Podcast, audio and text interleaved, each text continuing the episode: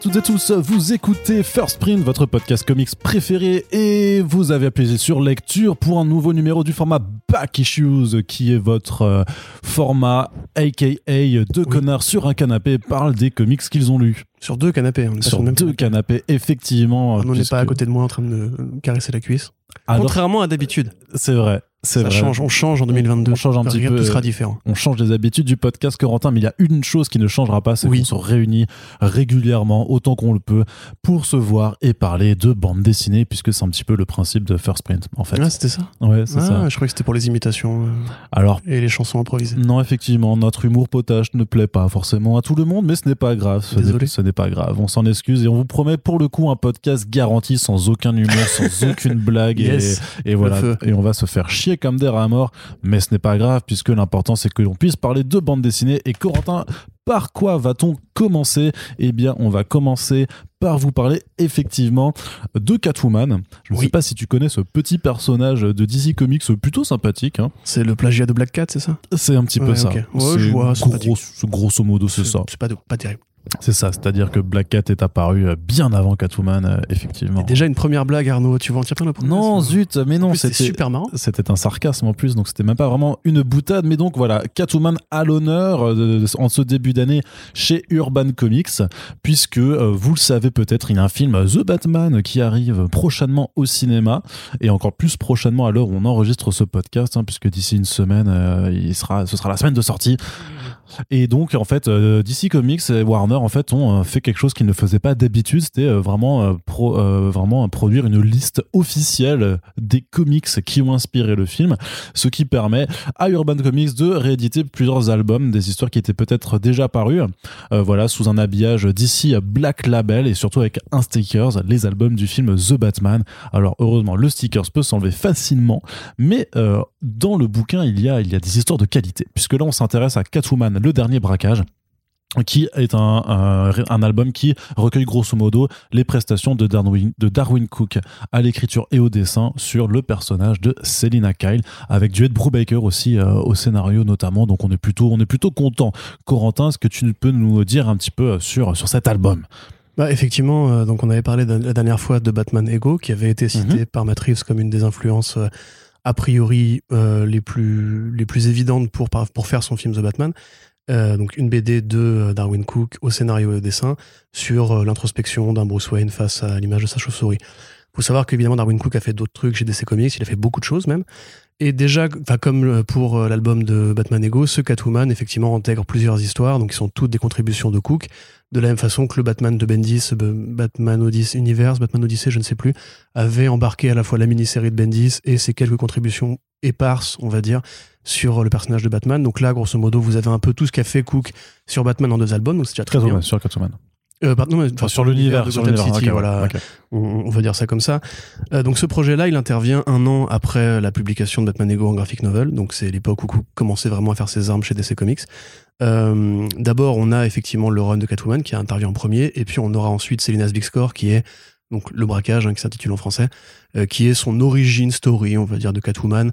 C'est plus compliqué que ça. Il y a des éléments d'origine, mais c'est surtout un braquage qui est conduit par Selina Kyle avant qu'elle revienne à Gotham City donc qui est très inspiré par le cinéma et la littérature euh, noire euh, classique qu'aime beaucoup Darwin Cook.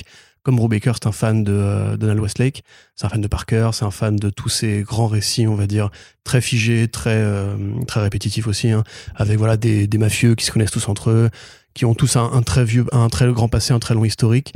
Là, en l'occurrence, on est vraiment sur un, un récit qui fait très cinéma, qui tire voilà des références comme bon, moi je pense un petit peu à The Sting quand je vois ce truc-là, mais on peut évidemment trouver d'autres trucs, euh, peut-être Bande à part ou Payroll, des trucs comme ça, enfin des films classiques, on va dire, de braquage. Euh, Eddie Coyle aussi, voilà, qui est un truc que Cook aimait beaucoup, enfin un film qu'il aimait beaucoup, qu'il a cité quand il a fait Parker ensuite.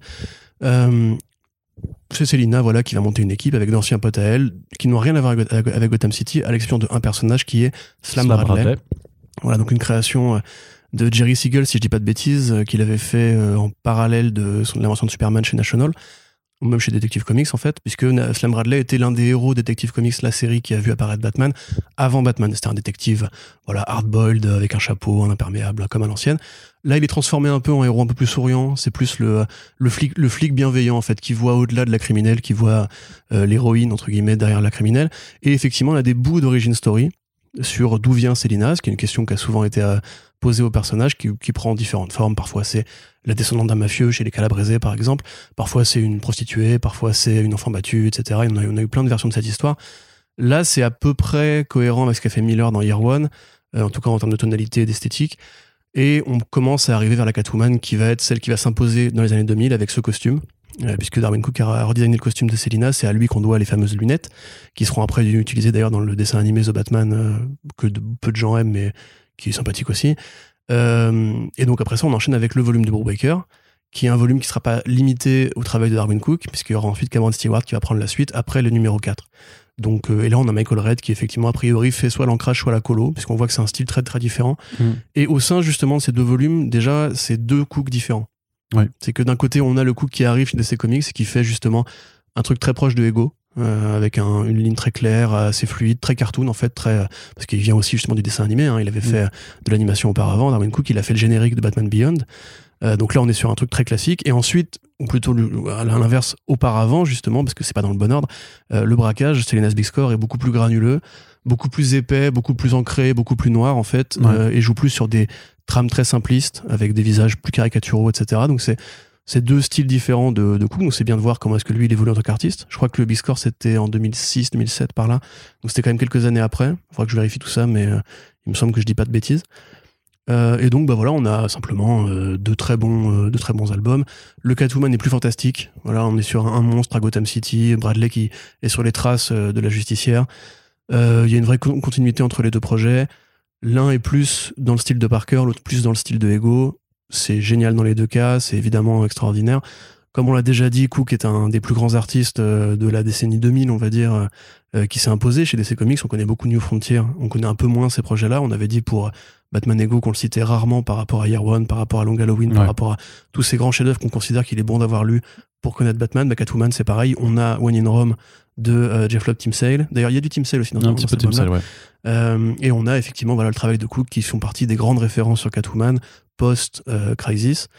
C'est-à-dire que tu, tu, tu, considères que cet album-là fait partie des incontournables sur ce personnage si on s'y intéresse? Ah bah clairement, bah, pour moi en fait, il n'y a, pas 40 trucs euh, qui sont essentiels à lire pour Catwoman en général, en dehors des séries Batman où elle apparaît, parce qu'elle a des arcs qui sont importants, elle a cette présence, euh, cette, cette relation très psychologique avec Bruce Wayne qui fait que c'est un peu comme, comme Poison Ivy, tu vois, Poison Ivy, il n'y a pas 40 chefs-d'œuvre que tu peux conseiller à quelqu'un, même le pingouin quelque part. Le pingouin, il a plein d'arcs intéressants, mais il n'a jamais été... Euh, il n'y a pas, on va dire, le, le silence du pingouin, il n'y a pas le le bah, du pingouin. Le and Prejudice Oui, tout à fait. Mais celui qui est assez récent. Tu vois, par, par, rapport à toute l'histoire, il, a, quand même 80 balais, le personnage. tu vois, le Joker a beaucoup plus d'arcs euh, voilà, monumentaux. Euh, Catwoman, elle a quand même quelques vraies bonnes prestations, notamment euh, In Rome, donc qui est arrivé en France aussi d'ailleurs, à Rome, Catwoman à Rome, je crois, de Jeff Lobb Tim Sale, qui est graphiquement probablement l'un des meilleurs tafs de Tim Sale. Et si on n'aime pas ce que fait Tim Sale ou si on veut un truc plus classique, plus Batman TAS, effectivement, album-là, il est génial parce qu'en plus, il pose justement les racines de ce que Cook fera plus tard avec Parker. À la fois visuellement, parce que même si Parker est beaucoup plus travaillé, beaucoup plus découpé, euh, on est déjà sur un truc beaucoup plus granuleux. Et cet univers des mafieux qui met en mouvement, des mafieux classiques des années 50-60 euh, de l'âge d'or hollywoodien, est déjà présent. Et euh, voilà, cette espèce de look à la Audrey Hepburn, enfin, la Catwoman Audrey Hepburn, la Catwoman aux cheveux courts, c'est Darwin Cook. Et effectivement, on voit les carnets de croquis et tout. Il a fait un travail génial pour changer ce personnage-là qui avait quand même qui était passée par, par plein de styles. Même dans TS, elle était blonde, tu vois, par exemple. Mm. Elle a jamais vraiment eu un, physique à ce point figé avant que Cook n'arrive et dise maintenant, Selina, elle est comme ci, comme ça, et puis c'est fini. Et d'ailleurs, on voit qu'a priori, si euh, le film de Matt Reeves prend beaucoup dans l'esthétique de Mazzucchelli sur Year One, il y a encore une fois une partie de cet héritage bah oui, parce qui, traverse. La Catwoman incarnée par Zoe Kravitz c'est clairement inspiré de celle-là, de celle de Darwin Cook. C'est voilà, Mazzucchelli et Cook, l'espèce de, mm. de, fusion entre les deux. Voilà, le costume qui est génial. Euh, Brubaker aussi, quand même, faut pas euh, minimiser. Ils, sont, ils ont toujours été potes, on trouve, dans la correspondance de Brubaker, dans les différentes séries criminelles. Souvent, il avait invité euh, Cook pour parler un petit peu justement des vieux films, des vieux films de l'âge noir, entre guillemets. Euh, ils ont toujours été potes, c'est toujours été deux champions du polar, sauf que l'un était plus dessinateur et toujours un peu cantonné aux super-héros, on va dire, alors que Brubaker s'est très vite émancipé et cette productivité, parce que Cook est plus rare quand même, hein. il a eu beaucoup moins d'albums que Brubaker. Euh, là, les avoir ensemble, tous les deux, c'est forcément important pour les fans, les fans de, comics policiers dont je suis. Euh, et puis c'est une super édition. Enfin, je veux dire, la cover. Là, ça fait un, un- peu VRP, hein, mais la cover est top. Elle répond super bien à la cover de Ego. Euh, alors tu dis que le sticker est facile à enlever. Moi, j'avoue que j'ai un peu galéré. parce que tu sais, franchement, ne, ne- ne- ne le grattez pas, parce qu'en dessous justement, ça, ça imprime très vite. Euh, Peut-être mettez de la- de l'acide aci- acétacé machin là. ah, De l'acétone Ouais, c'est ça, de l'acétone, euh, pour l'enlever, parce que sinon vous risquez de. Ah bah, tu- bah, le tien est beaucoup moins chiant que le mien à enlever, tiens Arnaud, parce que Arnaud qui montre en direct que c'est facile en Voilà. Je viens de l'enlever en direct dans ce Mais, podcast fait. Moi, et de c'est façon accroché, ultra fluide. C'est hein. accroché en se déchirant quand je l'ai enlevé, donc, Ah ouais. donc chiant, mais bref, après, à part ça, sinon, ouais, c'est une super édition. Euh, il faudrait peut-être d'ailleurs quand le film va sortir, enfin on en reparlera dans le podcast quand on fera le podcast sur le film de Batman de qu'est-ce qu'on peut trouver comme référent intéressant à conseiller aux gens en termes de Catwoman, mais en tout cas si vous vous intéressez à l'héroïne et que vous ne la connaissez que par les adaptations ou par ses quelques prestations occasionnelles dans les séries euh, consacrées à la chauve-souris, oui ça c'est un très bon volume à lire en solo, bien plus que beaucoup de volumes récents. Euh, je mets dans, dans la boucle Joel Jones et Genevieve Valentine, hein, je les aime bien toutes les deux, c'est des bons volumes, mais là on est quand même sur un truc qui fait partie des immanquables. Ouais, c'est ça. Mais puisque tu mentionnais ce- que tu disais que c'est une bonne lecture en solo, eh ben, il y a aussi le numéro 2 solo de l'anthologie solo qui est Oui, intégré dans fait, cet ouais, album. ouais. Donc, euh, où Darwin Cook est, euh, bon, alors, scénarise une histoire qui est très simple, où c'est juste, en fait, une petite euh, chamaillerie, on va dire, entre Batman et Catwoman, mais qui permet à Tim Sale, en fait, de régaler d'un point de vue euh, découpage, narration et faire des, des, des enchaînements de double page, en fait, qui sont absolument splendides, euh, avec des, vraiment des, vrais, des vrais instants suspendus dans le Mhm. temps. Donc, c'est vrai, c'est un petit morceau, hein, ça fait une dizaine de pages seulement, mais c'est, on va dire, la, la, la cerise sur un bien bon gâteau. Tout à fait. Et je me corrige, du coup, c'était en 2002, euh, Big Score. Donc, Ouais. c'était juste après, en fait. Donc euh, merci de t'être euh, corrigé en direct. euh, Parce qu'il y a des mecs dans les forums qui vont dire faux C'est faux Ouais, c'est ça. en te hurlant de, en te Ouais, hurlant, en te hurlant Vous êtes des merdes, c'est pas des vrais fans et tout. ouais. Non, non, bah après on peut être fan et faire quand même euh, des petites euh, erreurs ou des petites imprécisions de temps en temps. Ce n'est pas Mm. grave. Mais Donc, moi, j'insiste vraiment, euh, les deux albums, il faut acheter. Batman Ego et Catwoman, si vous aimez. euh, Enfin, même si vous connaissez pas Cook, il faut, parce que c'est juste l'un des plus grands. Un artiste parti beaucoup trop tôt, pour ceux qui ne le savent pas, Cook est mort. Hein, euh, 2016, je crois. Ouais, il me semble que c'est- 55 ans, un truc comme ouais, ça. ouais, ouais, Euh, 2016. C'était un artiste très talentueux, respecté de toute l'industrie, considéré comme euh, un vrai bon gars, un vrai artiste euh, unique. Il fait partie justement de ces références maintenant qu'on cite, comme on en a parlé pour Elsa Chartier, quoique maintenant son style a vraiment de plus en plus rien à voir avec ce qu'elle faisait à l'époque. Ouais, elle a réussi à s'en émanciper. complètement. Et pareil par rapport à un Bruce Timm, moi je trouve que Cook fait mieux que Bruce Timm en faisant du Bruce euh, au niveau des découpages, au niveau des trames, d'utilisation des ombrages et des couleurs. Les BD que fait Bruce Timm tout seul, pour moi, sont pas du même niveau que ce que fait Cook. Donc euh, voilà, enfin c'est cool de voir justement qu'un mec comme Matt Reeves a, et de mon avis, a trouvé là-dedans de, quoi s'inspirer. Très bien. Et donc, euh, c'est disponible chez Urban Comics. hein, ça fait euh, 248 pages. C'est en format un petit peu agrandi vu que c'est dans l'édition euh, Black Label avec le petit, euh, justement, le petit bandeau Black Label en, vernis sélectif sur la couverture. Et donc, euh, c'est disponible en librairie pour la somme de 23 euros.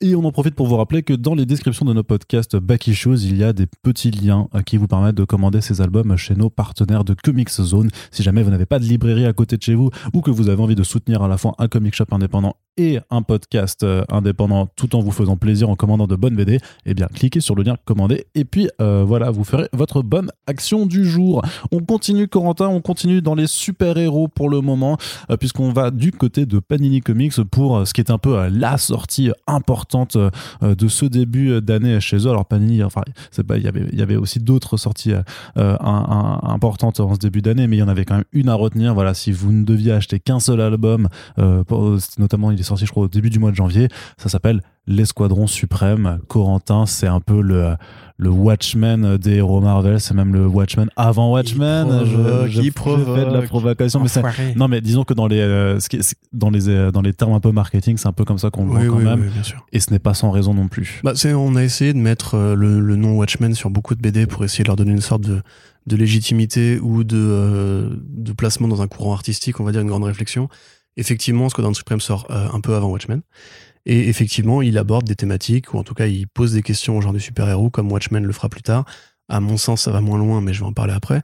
Juste rapidement, euh, je, me, corrige sur un truc, c'est que je sais plus à quelle occasion, mais j'avais parlé dans un papier des, grands scénaristes qui avaient changé euh, la façon dont on regarde les super-héros dans les années 80. Et quelqu'un m'avait fait remarquer qu'effectivement Mark Gruenwald, qui est donc le, monsieur à qui on doit ce- cet album, était pas exactement de cette catégorie, même s'il a fait des trucs super sur Hawkeye, même s'il a fait des trucs super sur euh, Captain America, je crois. Euh, il n'est pas resté dans l'histoire comme un Grant Morrison, comme un Alan Moore ou même comme un Denny O'Neill. Il a pas, enfin, on ne considère pas qu'il a une empreinte aussi grande. Euh, pour une raison toute bête, c'est qu'au départ, Greenwald était éditeur en fait, et c'était plus une sorte de, gardien de la continuité en fait euh, chez Marvel. C'était une sorte d'archiviste qui devait, parce qu'il avait une, connaissance totale de l'univers, éviter que les scénaristes ne fassent des erreurs. Ce pourquoi on a créé dans les séries de l'univers Marvel la TVA, la Time Variance Authority, qui en fait appliquait en concret le travail que faisait Gruenwald au sein de Marvel, c'est-à-dire des gens qui, des policiers de la continuité, qui devaient intervenir si on considérait qu'un personnage ou qu'un scénariste allait un peu euh, en vrac et tout. C'est pour ça que les agents de la TVA ont tous une moustache dans l'univers Marvel, ils sont on tous la, gueule de Gruenwald et que lui, euh, bah, précisément, bah, pardon, et que euh, Owen Wilson justement a une moustache dans la série Loki. C'est un petit hommage à ce scénariste qui, enfin, cet éditeur qui lui aussi est parti un peu trop tôt parce qu'il est mort à 43 ans d'une crise cardiaque. Donc c'est peut-être aussi pour ça qu'il n'a pas eu le destin qu'il aurait pu avoir s'il avait passé le cap des années 90. donc voilà, pour revenir sur l'escadron suprême, effectivement, là encore un peu de contexte. Ça va être très long comme, euh, comme partie, je suis désolé, mais il faut que j'explique aux gens en fait. C'est le, le, mono, le monologue de Corentin. non, mais en fait, c'est. Attachez vos ceintures. C'est aussi intéressant qu'on fasse le rapport avec Watchmen. Parce que justement, on considère que dans l'histoire des comics, il y a ce qu'on appelle les crises. Euh, je suis désolé de le dire. Je, effectivement, j'admets que je préfère moi l'histoire de l'univers DC à l'histoire de l'univers Marvel. Ça veut dire que je préfère DC à Marvel. Mais les crises de DC ont toujours été plus importantes, en tout cas plus marquantes pour le marché que celles de Marvel ou Secret Wars n'a pas forcément le, le, même impact que Crisis on Infinite Earths quelques années plus tard. Et la raison à ça, elle est intéressante, c'est que justement, on considère que les héros d'essai sont plus euh, des dieux, des divinités, que les héros Marvel sont plus des humains. Et l'escadron suprême, qui est considéré, comme tu dis, comme le Watchmen, ou en tout cas la crise de Marvel dans les années 80, euh, elle se base sur des personnages de DC Comics en vérité. Donc il faut se rappeler qu'à une époque, Marvel et DC se tiraient dans les pattes très régulièrement. Il y avait des clones de personnages qui ouais, ils le font, ils le font toujours, hein, quelque, part. Hein, mais... On considère que les X-Men au départ sont une moquerie de la Doom Patrol, Swamp Thing qui apparaît un peu après Man Thing, mais quasiment à deux mois d'écart, un truc comme ça. Bah, Thanos et Darkseid aussi. Thanos et Darkseid, voilà. Bon, ça c'est encore différent parce que c'est Starlin qui rendait hommage à, à la création de, euh, de, de Kirby. Euh, donc y a tous ces machins-là qui se mettaient en, communication régulière et les éditeurs eux-mêmes aimaient bien se taper dessus. Quand Roy Thomas a récupéré les rênes de Marvel, euh, que Stanley devenu publisher, il a inventé une équipe de, euh, super-héros qui était en fait une parodie de la Justice League, qui était l'escadron sinistre, donc le squadron sinister, et qui, voilà, était des, vilains manipulés par un, un dieu tout-puissant et tout. Évidemment, les Avengers leur ont roulé dessus et on a découvert plus tard, parce que l'idée était bonne en fait, d'avoir créé justement ces, ces, versions Marvel de l'univers DC, qu'en fait, l'escadron sinistre était justement une version un peu Terre 3, c'est-à-dire des, des, clones maléfiques d'une vraie équipe de super-héros qui étaient les vrais héros de la Justice League, entre guillemets, qui étaient donc les squadrons suprêmes. Donc le squadron suprême.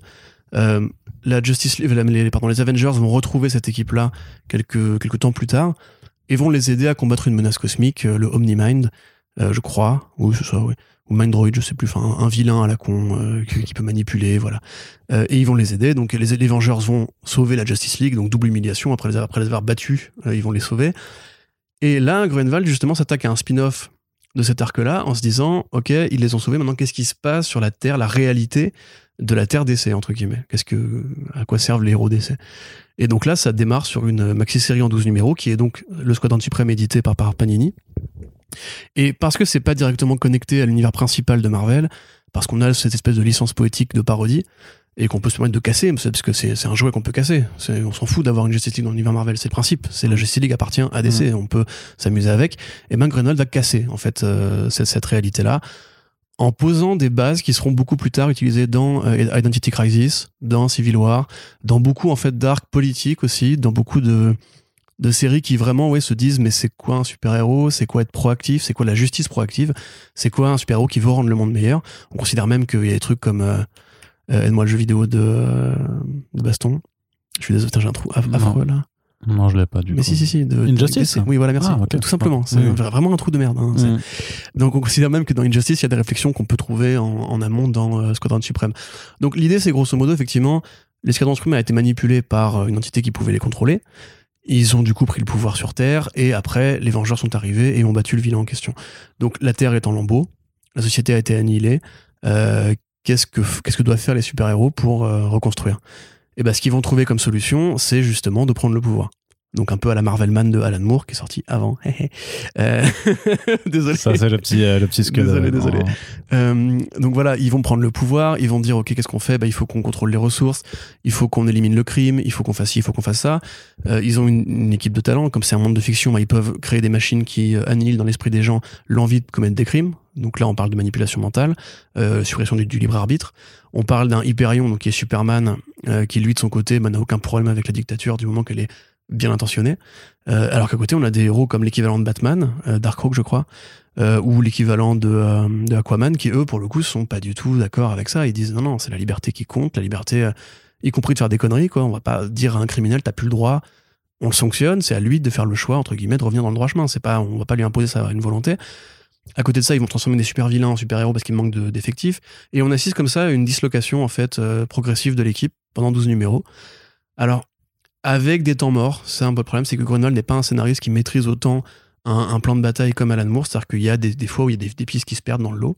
Euh, on croit au début par exemple que Tom Thumb, qui est une sorte d'équivalent de Atom, euh, à la fois pour le cerveau et parce qu'il est petit, euh, tombe amoureux de son ordi, il a une relation très fusionnelle avec son ordinateur, c'est un peu le, le, cliché du geek qui aime sa machine, ça, ça n'ira nulle part.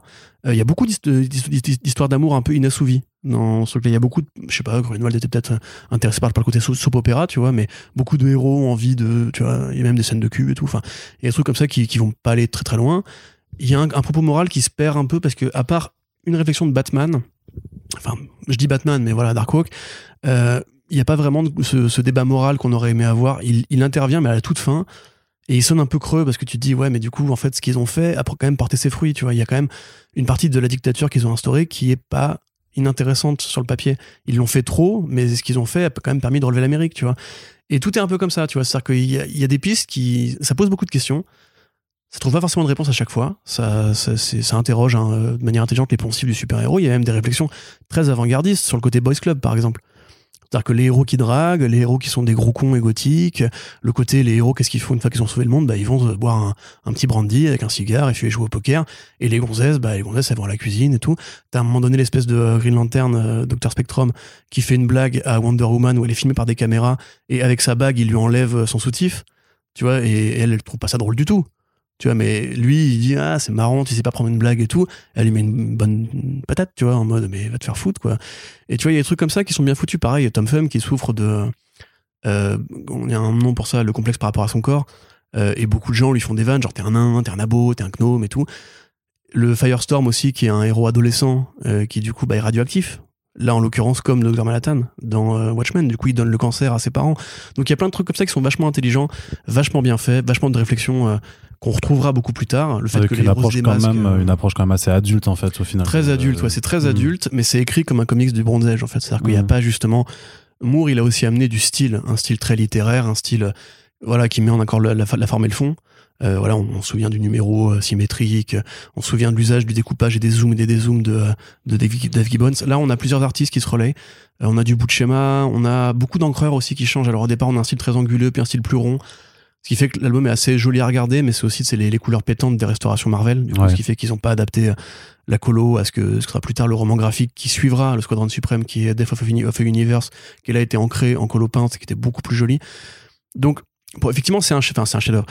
C'est un truc qu'il est super important d'avoir lu pour le coup pour comprendre ce, ce qu'était Marvel à l'époque et d'où on partait en fait c'est l'aboutissement de la logique du Bronze Age c'est-à-dire que le Bronze Age on commence à, à mettre de la, des thèmes sociaux ouais, et politiques et même de la mort dans euh, les super-héros bah. et à se dire mais c'est des créatures faillibles en fait ouais et puis on s'éloigne complètement des euh, des histoires en fait des huettes du Silver Age parce que le Comics Code Authority a imposé en fait de ne pas parler en fait de thématiques euh, ouais. concrètes et sérieuses alors que le, et le Bronze Age c'est en fait bah, l'industrie de la bande dessinée qui se réapproprie ces thématiques tout en euh, commençant aussi à comprendre que son lectorat n'est plus en fait celui de gamin de, euh, de 10-12 ans. Oui, c'est ça. Puis entre-temps, il y avait eu le président Nixon qui était passé, ouais. le Watergate, Ronald Reagan, etc. Donc ils se sont dit aussi que peut-être il était temps aussi de considérer que le monde qu'on qu vendait aux gamins avait des limites, avait des, des, des, des frontières.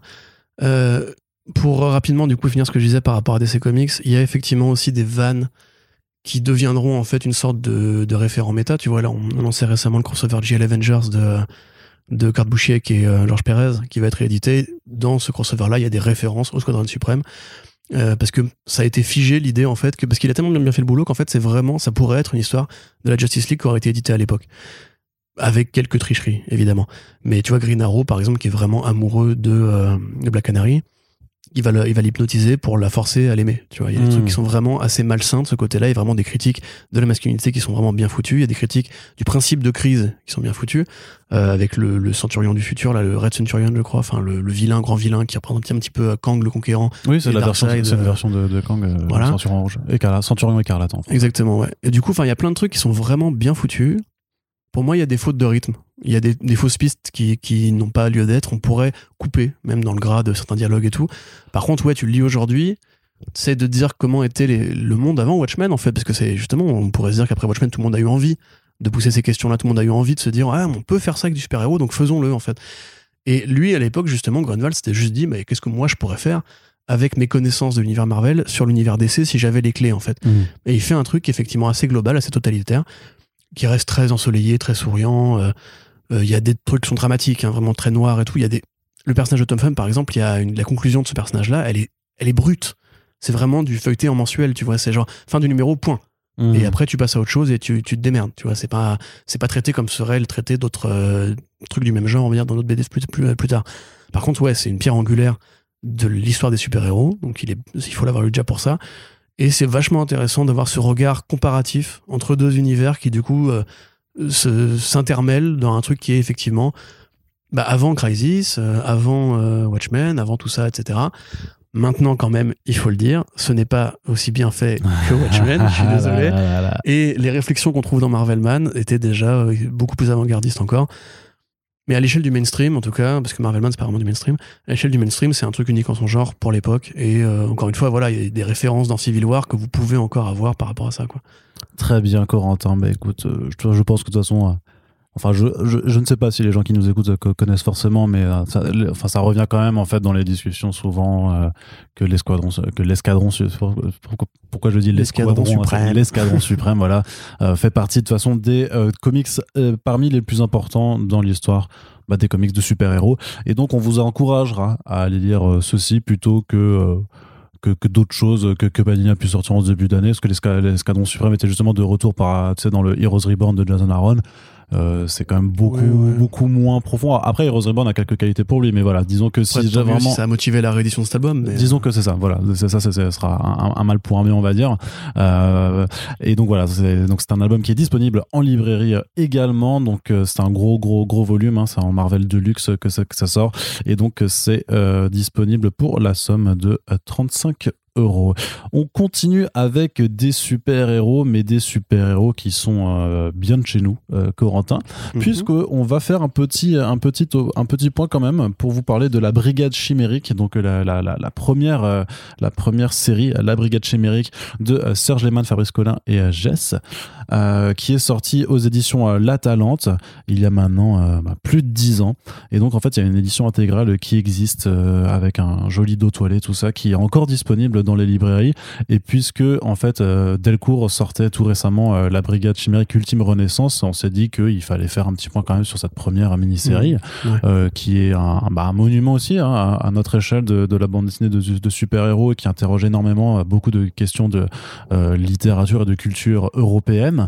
Et si jamais vous ne l'avez pas écouté, il y a voilà un long Super Friends qui a été réalisé avec Serge Lehmann sur lequel en fait euh, voilà on, on- on revient euh, vraiment très en profondeur sur tout ce qui a mené à la création de cette bande dessinée. Et donc voilà, donc je vous encourage à aller l'écouter pour vraiment avoir tous les tenants et aboutissants. Et là, on est bien. juste, on est juste là pour vous faire euh, quand même une chronique, euh, pour vous inviter euh, une fois de plus euh, à lire le bouquin, puisque c'est voilà, c'est une petite perle. Et tant qu'elle est encore disponible dans cette édition intégrale, bah voilà, bah on vous encourage à y faire un tour. Corentin, donc.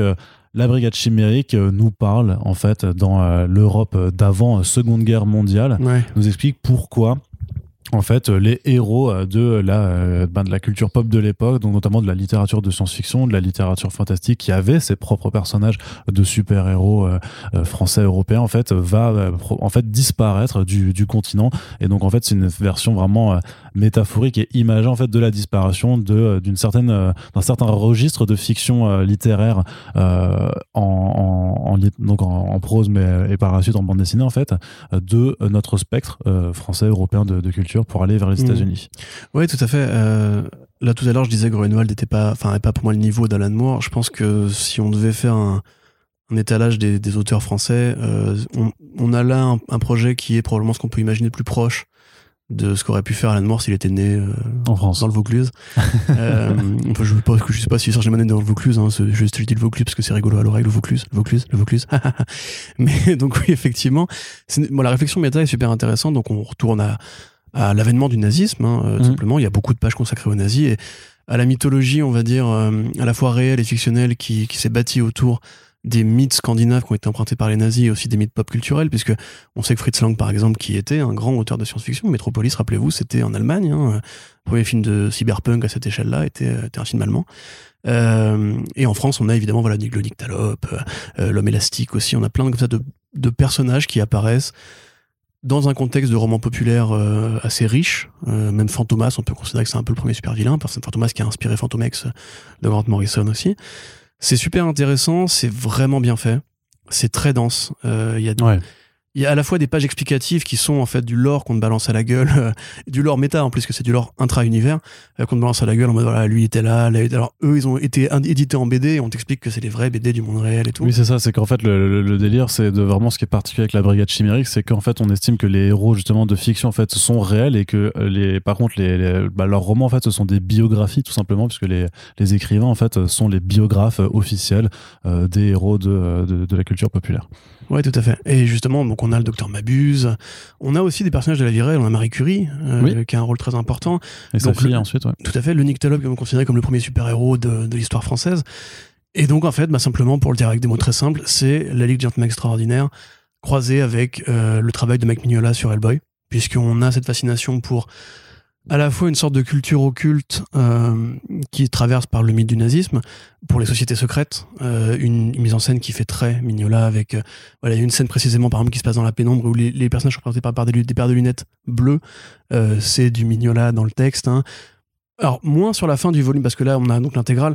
Les volumes, les derniers volumes entre guillemets en date sont beaucoup plus franco-belges on va dire, mais on a ces visages avec des traits cassés, on a des structures très vides en arrière-plan qui sont juste des, aplats de couleurs. On a mm. beaucoup de travail sur les, les, les, ombrages, les éclairages et les contours euh, qui font très mignola. Et en même temps, on a effectivement cette digestion de l'histoire de la pop culture euh, européenne. C'est vraiment européenne, hein. c'est pas française parce que mm. euh, à l'époque l'Europe il y avait des réseaux de communication qui étaient beaucoup plus importants et effectivement si la France a fait beaucoup de choses, on, Jules Verne a inventé la science-fiction quelque part. Hein. Il y a beaucoup de trucs qui viennent un peu ailleurs, d'ailleurs, pardon, dans une toile qui est je trouve, moi je l'ai lu récemment, du coup je l'ai découvert euh, sur tes bons conseils, euh, je trouve ça difficilement digeste en première lecture. C'est-à-dire que c'est tellement ample qu'en fait, ça donne envie d'ouvrir Wikipédia ou même d'aller à la bibliothèque et de découvrir les Mais mieux, du coup, ça, euh. ça, ça, donne envie d'aller écouter le, le podcast, le Super Friends. il est très très bien, il est très très bien, je suis impartial. Écoutez les podcasts de Verno. Euh, voilà, donc bref. Effectivement, c'est pas une comparaison qui est, qui est, très originale. Tout le monde a dit que c'était la Ligue à la française et même lui, il l'a ah oui, embrassé bah, puisqu'il bah, rend des hommages à Alan Moore dans ses BD. Mais maintenant, hein, on, on, va rester euh, humble. On découvre aussi, euh, moi aussi je l'ai découvert il y a pas si longtemps que ça et en fait c'est, voilà, on, on, sait déjà, enfin c'est quand je t'ai présenté en disant ouais tu vas voir ça va ça va te faire penser à la ligue et en plus tu verras le dessin de Jess c'est clairement du, du Mignola c'est des choses qui ont déjà été écrites par, par plein d'autres personnes avant nous donc on n'invente rien en fait dans notre critique. Mais par contre quel plaisir quand même de savoir que de se rappeler aussi que, que ça existe en fait. Ouais c'est ça. Et puis il y a un côté euh, par rapport à l'histoire vraie il y a un côté quand même la, la botte puissante du fascisme euh, qui se répand sur l'Europe des héros qui sont censés être. Il y a quelque chose d'assez implacable en fait dans la progression de l'histoire, presque fataliste en fait, et, euh, et pourtant et, qui quelque part est logique puisque bah, j'imagine que ah, les personnes à l'époque n'ont rien pu faire non plus. C'est l'histoire vraie, c'est ça, en fait. Et... Alors je dis pas que ça me fait penser au présent nécessairement, mais il y a quand même une sorte de gravité euh, que je trouve par exemple Mignola n'a pas. C'est Mignola, quand il te parle des nazis, en fait, c'est moins les nazis qui l'intéressent et la base secrète perdue depuis 70 ans où un, monstre a été congelé par les nazis. C'est presque des nazis folkloriques, en fait. Oui, c'est les vilains, c'est les nazis fantômes, tu vois. C'est comme il y, a les, pirates fantômes dans South Park, là, il y a les nazis fantômes dans Hellboy. Encore qui sont toujours bien mis en scène et tout. Mais les, les nazis sont plus le véhicule de Rasputin. Alors que là, quand même, tu vois l'idéologie qui progresse et justement, quelque part, par le prisme des personnages de fiction. Parce que c'est vrai qu'on a, on a reproché justement à la UFA de Goebbels d'avoir censuré énormément d'œuvres qui étaient des œuvres de contestation, comme même Le Maudit, euh, du cinéma allemand. Le fait est effectivement que l'expressionnisme allemand, qui est un courant de cinéma qui apparaît aussi à cette époque-là, trahit l'angoisse et, la dépression en fait d'un peuple qui est en, train de se reconstruire après la, grande chute euh, idéologique ou même enfin symbolique qui était la, la défaite à la Première Guerre mondiale. Là, on a de la même façon un truc qui prend des personnages de fiction, qui prend des loups-garous, qui prend des vampires, qui prend le putain de Docteur Mabuse, et qui en fait un truc beaucoup plus euh, allégorique sur une sorte d'establishment culturel qui est en train vraiment de plus encore que les Américains à l'époque, euh, en train voilà de, de, de, monter suffisamment haut pour commencer à nous piétiner quoi. Donc c'est vraiment bien fait, euh, c'est très très beau. Il y a vraiment des scènes, celles avec euh, où le mec sort, sort par la fenêtre et dit à Montmartre là avec le, le mm. vaisseau volant et tout, qui sont merveilleusement belles. L'homme élastique aussi, qu'on aura de très belles scènes. La créature qui attaque la espèce de Godzilla qui attaque la la, la comment on appelle ça? La Tour Eiffel, putain, mais La Xenobie, c'est la Xenobie, ouais. Ouais, voilà.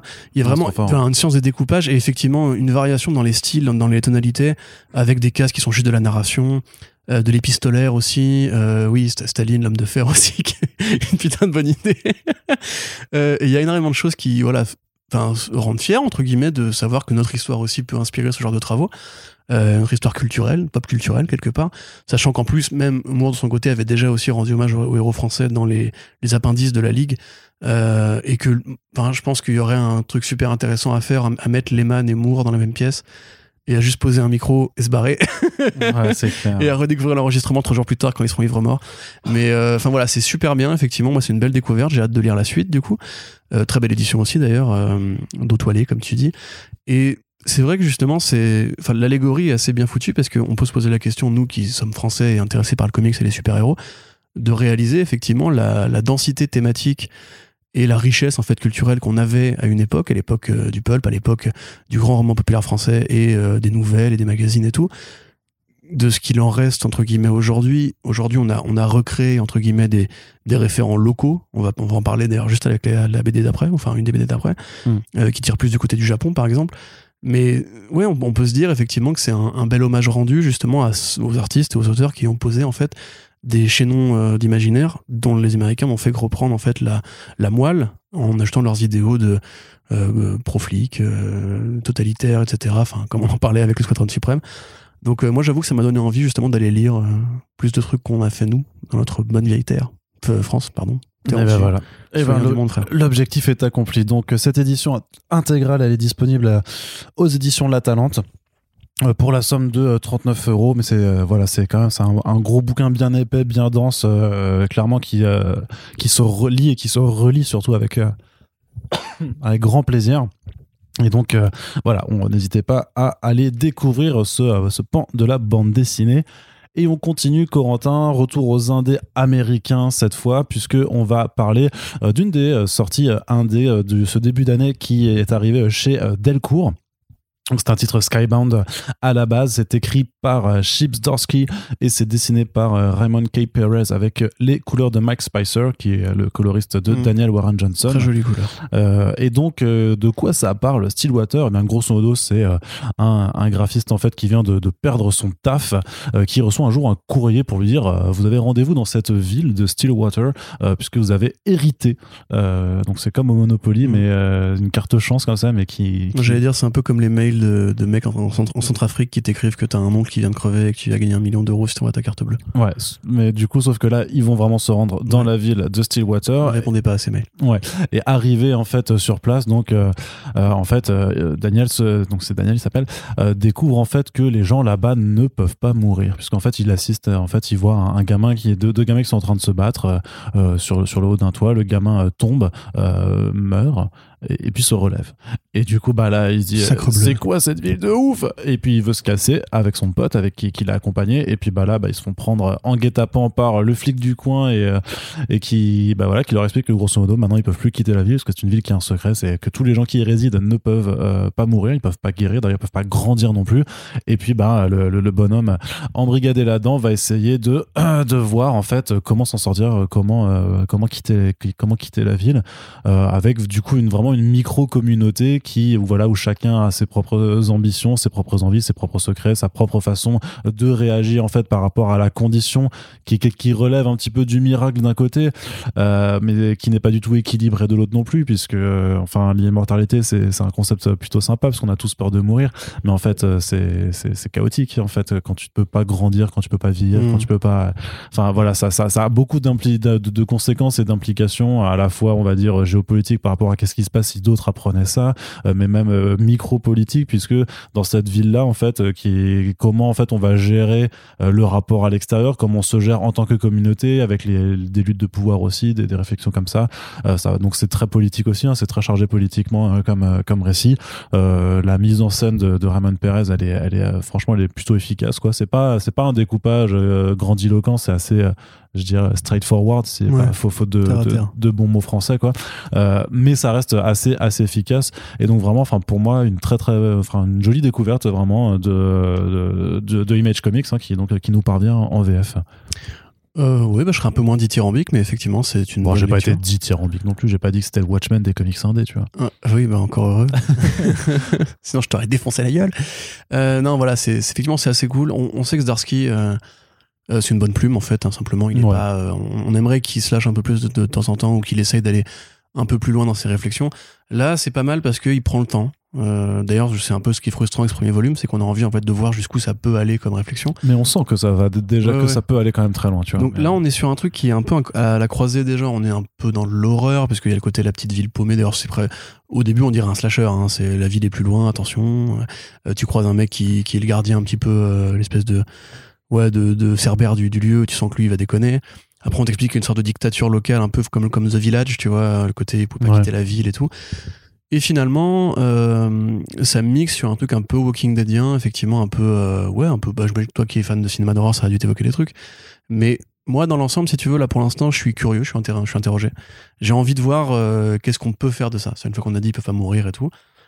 Qu'est-ce qu'on peut en faire ou jusqu'où est-ce qu'on va, tu vois, est-ce qu'il va y avoir des combats d'immortels à, à coups de non c'est pas c'est non quand même J'aimerais c'est pas Highlander c'est quand même plus proche de la folk horror que, que de Highlander hein. Ouais, ouais, bah, tu peux quand même imaginer des petits combats de voilà, tranquille, un petit truc un peu gore. Mais euh, ouais, c'est bien foutu. Enfin, l'ambiance est bien, est bien installée. Euh, l'intro du l'intro dans le village est plutôt bien écrite. Effectivement, les dessins sont cool, la, la couleur est cool. Ça prend vraiment son temps. On reconnaît un peu le- le- l'école Skybound quand même, dans le côté de la famille, des personnages très humains, très ancrés dans le, le folklore américain, enfin l'Amérique profonde, on va dire. Ouais. Euh, là, on sait évidemment que Corkman a toujours un peu un, un léger, une légère tape dans le dos pour ses scénaristes. Euh, c'est très différent de ce que fait euh, Zdarsky justement sur les trucs comme All- sur The All-Nighter ou la série Hyperlift. Ouais. C'est ça, avec le, le truc, euh, le, le chauffeur labouré euh, qui Mhm. c'était bien ça. Donc ouais, enfin c'est beaucoup moins humoristique. Euh, T'as même quasiment pas de vanne. hein. c'est pas drôle du tout Ça te parle aussi de la colère, du cycle de comment la violence se transmet de génération en génération, le coup du gamin piégé dans son corps qui fait un peu Black Hammer aussi. Moi j'ai passé un bon moment. Voilà. D'ailleurs j'ai été plus loin que ce tome-là, du coup pour euh, Ouais, pour voir un petit peu jusqu'au numéro, jusqu'au numéro 9. Et c'est ouais c'est pas mal, j'aime bien. Ça bien. Je trouve même que même dans, dans, dans l'organisation structurelle, enfin par rapport au fait que t'as as, des groupuscules qui, qui apparaissent, enfin qui renvoient quand même à une certaine imagerie de l'Amérique moderne en fait. Ouais. Euh, ça, ça, ça aborde quand même des questions de société qui sont très très ancrées dans, dans le présent. Ah bah euh, par rapport aux milices fascistes et voilà euh, ce genre de choses là. à l'autodéfense, enfin l'autodéfense, c'est-à-dire le contrôle par les armes, oui c'est effectivement assez éloquent. ouais. Très bien. Mais ça pas- t'a pas dérangé. Tu t'es pas dit oh non encore du comics politique. Non non non. Non parce qu'il y, a- pas de personnage euh, gay ou noir, donc euh, non. Ah c'est vrai qu'il y en a pas. de- Si, si, il y a le docteur qui est noir, Ouais il y a le docteur ouais mais c'est pas c'est vrai qu'il y a pas, pas de- Parce que c'est ça en fait, qui, ça veut dire ça politique. Hein. Star Wars c'était pas politique avant qu'il y ait John Boyega. hein, tu sais, c'est- Ouais, ouais, c'est sûr. Effectivement. Donc voilà, donc ça s'appelle Stillwater. Donc euh, après, c'est vrai que moi, c'est juste le genre de bouquin par rapport à la situation de l'indé en France et tout ça.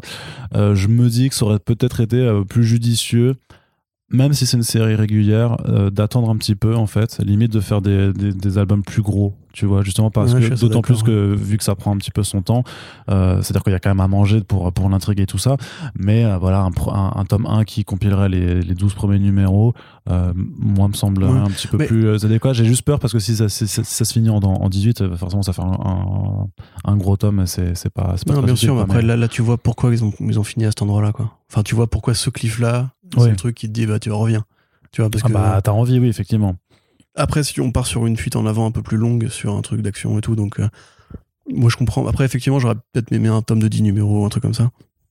Parce que là, quand même, 16 balles pour, c'est quoi, 5 numéros C'est six numéros? 15,95€, c'est 6 numéros, donc non, Ouais. euh, bah, par rapport au tarif habituel, ouais. c'est c'est complète- bah, c'est même moins cher que le, que le tarif habituel. hein. En général, Mm. pour 6 numéros, on est souvent de l'ordre du euh, 17, 18, voire 20 euros maintenant. Euh, tu trouves pas ça un peu frustrant quand même bah, le, Juste le tome 1 comme ça, trouves pas peu frustrant Bah, c'est une bonne accroche quand même. L'idée, c'est que tu pars quand même sur une aventure. Alors, ça sera pas, ça va pas durer 7 tomes, euh, tu vois, ce sera pas un Black Science, un, un saga ou quoi que ce soit.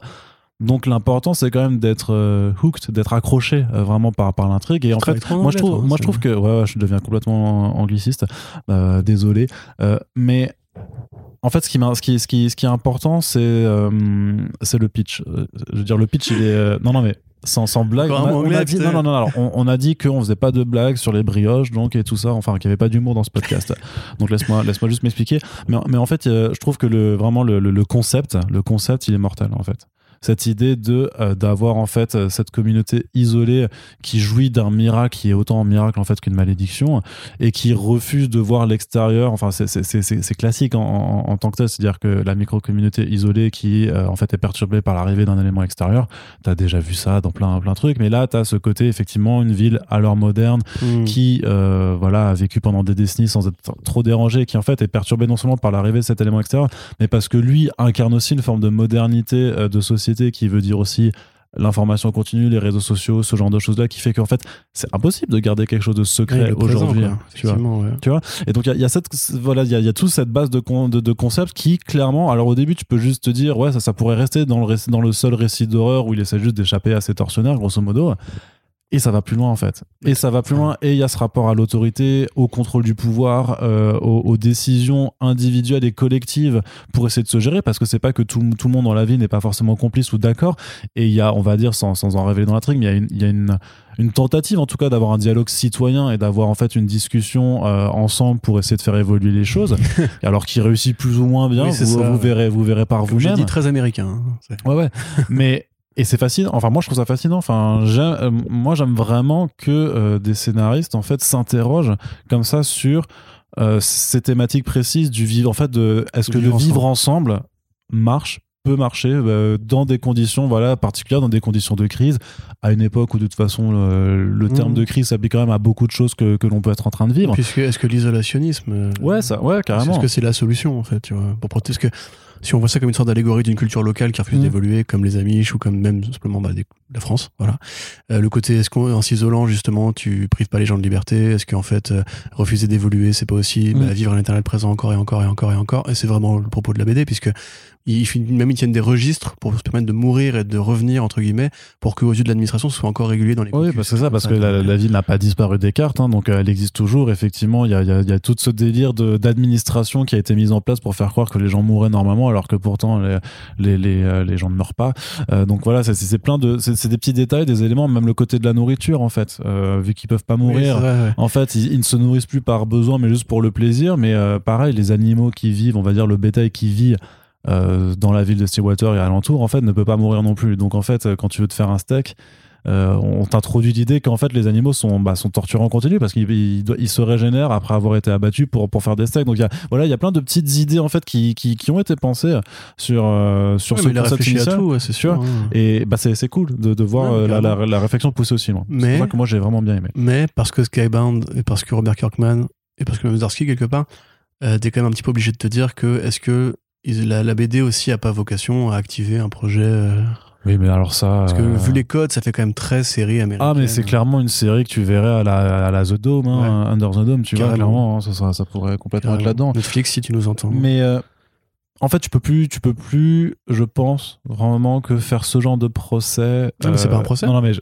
C'est une je- spéculation. Je, dis que je dis pas que tu fais un procès, mais je veux dire que vouloir faire ce genre de procès de façon plus générale à la bande dessinée indépendante américaine, en fait, c'est, euh, je pense que c'est vain parce qu'en vrai, même ceux qui se revendiquent le plus indépendants, en fait, ont quand même euh, dans l'idée que, que quelque part, c'est, ça reste un peu le, euh, euh, c'est pas le goal, le but forcément de, de, de, de toute création de bande dessinée.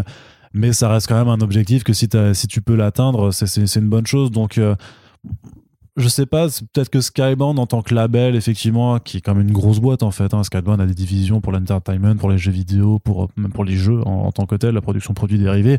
Donc oui, bien sûr qu'il y a sûrement des, des, des ambitions. Bon, en tout cas, peut-être plus sur un Stillwater que sur un Ultra Mega, par exemple, tu vois. Probablement. ou tu- qui a- Encore que. bah, en animation, mais euh, voilà. En, jeu vidéo. Ouais, ouais, ouais, ça m'intéresse. Enfin bref. Mais voilà, tu peux pas forcément vouloir le, le- intenter euh, des, des, des reproches là-dessus parce que je pense que tout le monde le fait un petit peu quand même avec ce, ce genre, ce genre, ce genre d'espoir. Donc en fait, euh, je pense que tous les comics indépendants sont un peu quand même sur une base, euh, une, une base commune, c'est-à-dire que même des BD ultra indés qui clairement en fait sont inadaptables, comme euh, ici, tu vois par exemple de, de Richard Maguire, en fait finalement sont optionnés pour être pour être adaptés. J'ai envie de dire dans ce cas-là. C'est pas un front page, Arnaud. Alors que t'inquiète. ouais, ouais non, je sais, mais voilà, est-ce Je que dis, c'est pas un reproche, je, pense juste que vraiment c'est c'est en réflexion. Ah oui, non, mais, non, mais oui, mais enfin, après, je me doute pas que, bah, je sais pas, après Zdarsky, est-ce que Sex Criminal, ça a jamais été, ça a jamais abouti. Donc, il a, Ah bah c'était optionné deux fois quand même.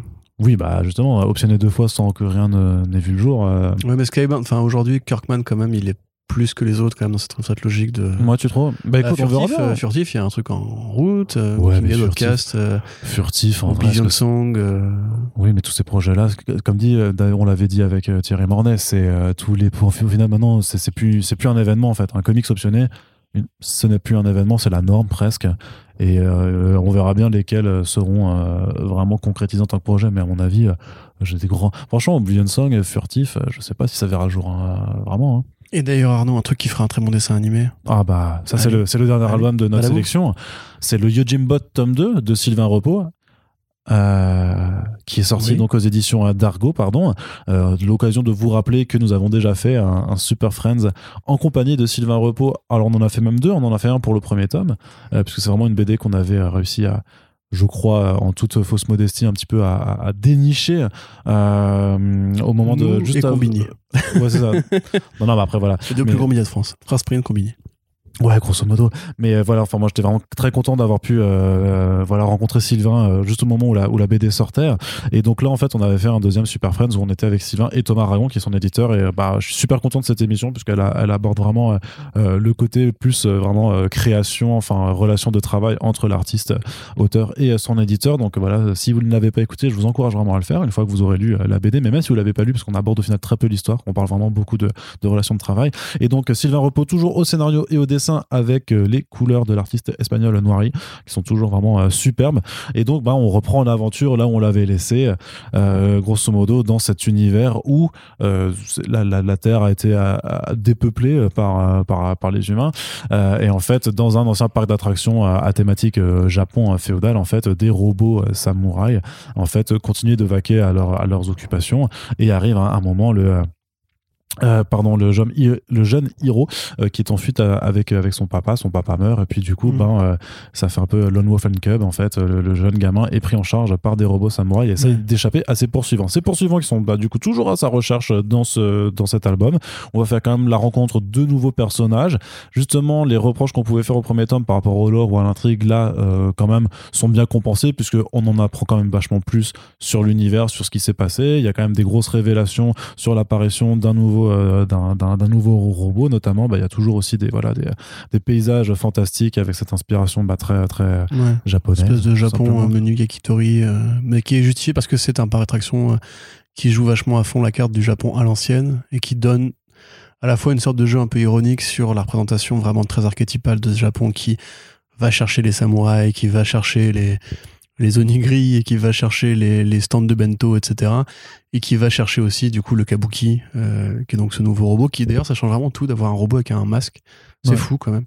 Euh, d'un robot avec un masque, tu crois qu'il est vivant, en fait tu oublies que c'est un robot et tout.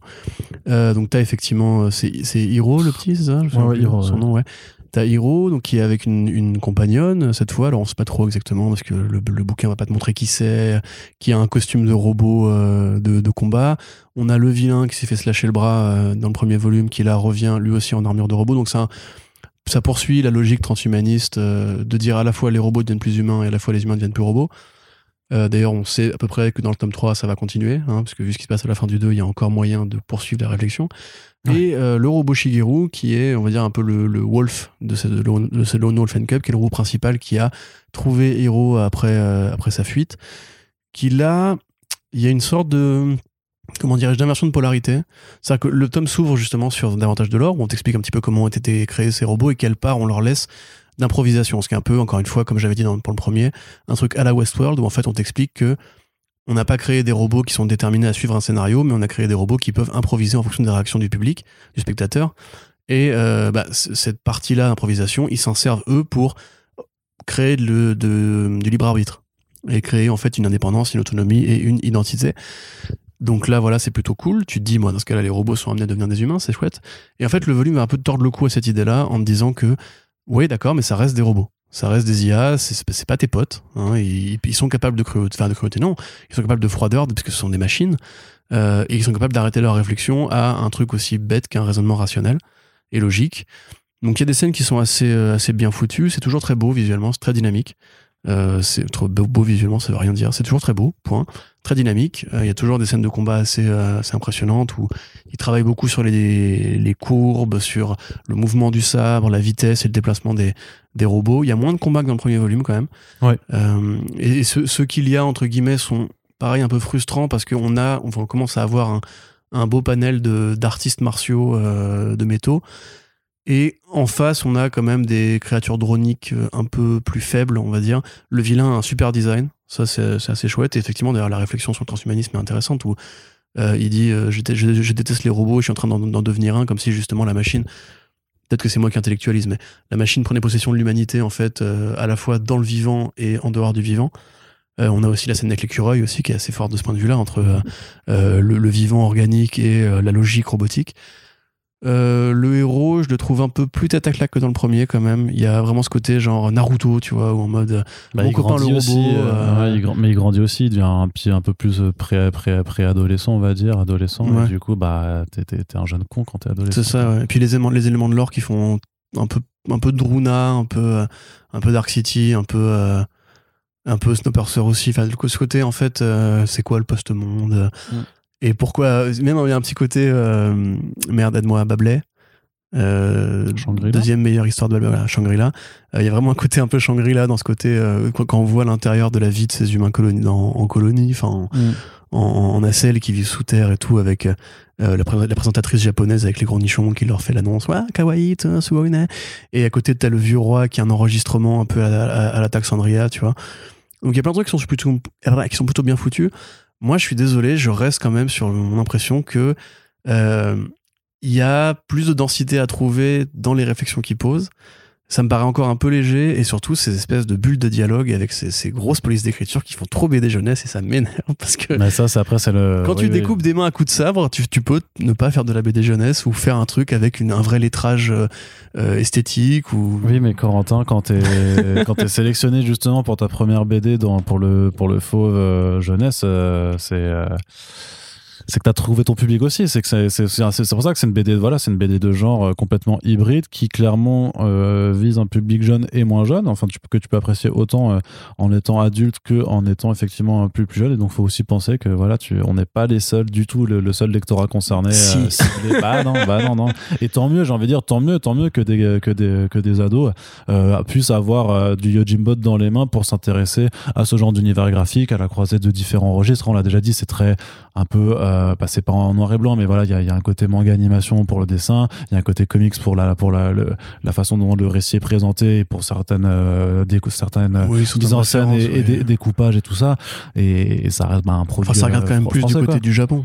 Tu vois, il y a quand Bah, même. par, par le par le lore mais moi je te dis qu'il y a quand même de- sur les splash pages enfin sur le découpage et tout ça quelque chose qui est très très pop et très très américain aussi dans la construction et qui, qui Bah, emprunte le- beaucoup oui, moins le en design manga des que, robots que fait un peu plus. Enfin, le design brut des robots fait plus. euh, on va dire, il fait plus Chappie que euh, Evangelion, enfin n'importe quoi, que Gundam. mais quand même, pour moi, ça fait très BD générationnel du mec qui a grandi avec Gundam, avec Akira, avec euh, Metal Gear Solid, euh, avec justement le Cub, avec euh, tous ces trucs-là, voilà, Usagi Yojimbo quelque part, même si c'est un, un, produit américain. D'ailleurs, référence à Usagi Yojimbo dans, dans, dans, le tome 1. Il y, a, il y, a moins de trucs à manger dans ce, dans ce côté-là. En termes de référence visuelle Ouais, c'est un ouais, petit ouais. peu moins, il y a un peu moins d'histoire. Futurama, il y a ouais, ouais, c'est ça. comme ça. Euh, et puis oui, voilà, le mélange avec Westworld, enfin, l'influence de Westworld est très évidente pour moi. J'ai, franchement, j'ai bien kiffé, tu vois, c'est, c'est juste, euh, je trouve qu'on a vraiment beaucoup de potentiel et qu'il y, y, a des finitions qui me dérangent un peu, mmh. et notamment dans le rythme justement du volume. Entre le volume 1 et le volume 2, je trouve qu'il y a une sorte vraiment de cassure. Euh, là, là enfin, ça va le, le climax, vois, quoi. Hein. Le volume 1, tu vois, il y a quand même ces moments où il, il voyage avec le robot, il y a plein d'environnements, et tu sens qu'il y a du temps qui passe, etc. Là, quand même, t'as l'impression que ça, ça, dure sur une journée, ouais. euh, et que quelque part, les révélations sont mises là parce qu'il faut les mettre à cet endroit-là. Du coup, voilà, j'ai encore des petits reproches à faire. Par contre, voilà, c'est une très bonne lecture. Euh, si vous êtes justement de cette génération, si vous aimez euh, les robots, si vous aimez les samouraïs, si vous aimez le Japon féodal, etc. Et si vous avez envie d'une sorte de palliatif un peu justement plus naïf aux BD de Singelin ou de Babelais qui font aussi des parallèles avec le Japon et l'art japonais en général, ou la fiction japonaise en général du cyberpunk, euh, dans un environnement qui est plus léger, qui est, qui est aussi plus, où on respire beaucoup, c'est quand même très beau, tu vois, il y a, on parle de fin du monde, etc. Le parc, il est magnifique, euh, la nature qui reprend ses droits. Ah bah elle est bien, hein, cette fin du monde-là, elle est pas mal. ouais, bah oui, t'as envie de camper avec les robots et de te taper euh, des petits yakitori euh, au coin du... Deux fois, je dis yakitori. Euh, J'aime bien la bouffe japonaise, mais pas que les, yakitori, au, coin du feu et tout. Voilà, moi je te dis, enfin, limite, tu vois, tu parlais du côté la, la, la taille de Stillwater. Moi, enfin, franchement, un truc plus gros, euh, qui prennent plus d'éléments. C'est déjà beaucoup quand même, 100, 140. Ouais, mais tu verras, ça lit super vite en vrai. Ça se lit plus, plus le, enfin ça prend moins de temps à lire que le tome 1 quand même pour le coup. Et le tome 1, moi je m'arrêtais sur les pages parce qu'il y avait mmh. vraiment des, comme il y a plus de combats et justement il a une technique de combat comme tu dis d'arrêt d'arrêt temporel là. Euh, tu vois, tu, tu restes plus longtemps pour... De suspension temporelle. Ouais, suspension temporelle. Oh là là, excuse-moi, pardon, euh, Scott McCloud. Trois syllabes. Euh, où justement, t'avais vraiment en fait l'impression de lire un truc qui était beaucoup mieux découpé. Ouais. Euh, que là finalement en fait moi j'ai lu pour savoir où ça allait en termes de récit donc j'ai eu ce que je voulais. Mais maintenant, mais maintenant je veux de la baston. Ah bah d'accord. Bah, peut-être que pour le, le, le, le, troisième et dernier non c'est pas le c'est pas le dernier je crois que c'est 4 du coup. Mais peut-être que pour le, troisième tome du coup tu auras tu auras ton, ton, surplus de baston. En tout cas voilà la demande est faite et Sylvain on sait qu'il nous écoute je serais pas contre un bon gros combat de Jäger euh, voilà je, voilà. je Sylvain si, si, Sylvain si tu écoutes ce podcast et eh bien voilà tu, tu as tu as une demande de euh, en tout cas nous on vous recommande quand même cette lecture. Voilà ça reste une bonne lecture. oui, oui, le Jimbot bah, c'est un projet qu'on a vraiment bah, qu'on prend plaisir à suivre euh, voilà tome, tome après tome. Donc on, bah, on se retrouve Mm. peut-être l'an prochain pour vous parler du tome 3 Et, juste euh, Oui. parce que c'est un peu le thème de ce podcast euh, par rapport justement à l'hybridation des idées ouais. je trouve ça moi qui ne lis pas de manga finalement même s'il y a évidemment cette patine un petit peu euh, archétypale qui encore une fois je le répète est voulue euh, je trouve ça quand même plus intéressant on va dire que certaines œuvres que moi j'ai pu lire sur le côté robot humain etc parce que simplement ça assume d'être une histoire de genre et donc là on voit quand même on a une scène d'artistes français qui vraiment font des trucs qui, qui prennent bien les codes du Japon comme on en avait parlé avec euh, avec Singelin sur Lobaloka où il y a vraiment pour moi des influences de comme on de- en de parlera Ghibli du ou coup parce que c'est pas encore sorti mais, on en euh, d'accord ok excusez-moi pardon Euh, merde teasing bah teasing du coup, euh, ouais. du coup, ouais, euh, par rapport justement à Miyazaki, etc., ou même cette influence en fait, des récits d'initiation japonaise, on voit que les artistes, les artistes français qui restent quand même des, des champions en BD arrivent vraiment bien à digérer et à faire un truc qui fasse pas euh, franga, qui fasse pas en fait euh, manga à la française, qui fait vraiment juste un mec qui a grandi avec cette culture-là, qui se la réapproprie. Et je trouve ça beaucoup plus intéressant que d'essayer de faire du noir et blanc en, en crayonné, en essayant d'imiter le style. euh, ouais mais après il y a des très bons mangas français aussi qui, qui sortent quand même ouais, c'est hein, moins macabre. euh, J'ai l'impression toujours qu'il y a un truc ah qui insincère, Ah ouais, qui, faut- qui me dérange un peu. faut que je te fasse faut que je te fasse lire deux trois trucs alors très bien très bien et bien voilà donc euh, The Jim Bottom 2 c'est 16,50€ aux éditions d'Argo et aussi également disponible en librairie on espère du coup que ce Back Issues VF vous a plu, parce que c'est déjà la fin de notre émission. hein, Eh voilà, les Back Issues, c'est une petite heure ça- seulement. Et donc, euh, on vous rappelle que euh, vous pouvez nous faire part de vos propres lectures euh, récentes en VF ou en VO. On est toujours curieux de savoir ce que vous lisez en ce moment. Est-ce que euh, l'une des BD chroniquées vous intéresse ou vous a plu? N'hésitez pas ça aussi à nous le dire. Et puis, on vous rappelle que voilà, la meilleure, la plus importante forme de soutien pour le podcast, euh, c'est tout simplement de vous prendre en photo dans votre salle de bain avec le hashtag joli first print et voilà c'est pas du tout ça c'est pas ça du tout c'est de partager les podcasts, évidemment. Voilà, juste, j'ai pas résisté à, l'envie de faire une petite blague à, la- fin du podcast. Ça valait le coup, elle était incroyable, Ah, Arnaud. ça, bah, en plus, bah, Oh euh, eh, clairement, les, À refaire, hein. ah, bah, clairement, les gens se roulent par terre à l'heure actuelle. C'est, Tu sais qu'il y a des gens qui vont vraiment le faire en plus. Non, je pense pas. Hélas, hélas. Faites, C'est- plaisir. Prenez-vous envie en train de vous rouler par terre. Non, mais bref, voilà, vous pouvez partager ces podcasts. Évidemment, c'est le plus important. Parlez-en sur les réseaux sociaux. C'est voilà le- la meilleure chose. Bah, ça nous aide effectivement nous en tant que podcasteurs. Effectivement. Mais surtout, bah, ça permettra de plus à plus de personnes de découvrir bah, euh, les BD qui ont été chroniqués. Et là, en l'occurrence, bah, c'est quand même une belle sélection de, de choses euh, qui, qui devraient plaire à pas mal de monde. Donc euh, voilà, c'est- plus les gens liront de BD, de toute façon, euh, mieux le monde se portera. C'est ce qu'on espère en tout cas. Merci de nous avoir écoutés et on vous dit bah, à très bientôt pour la suite des émissions. Salut Salut.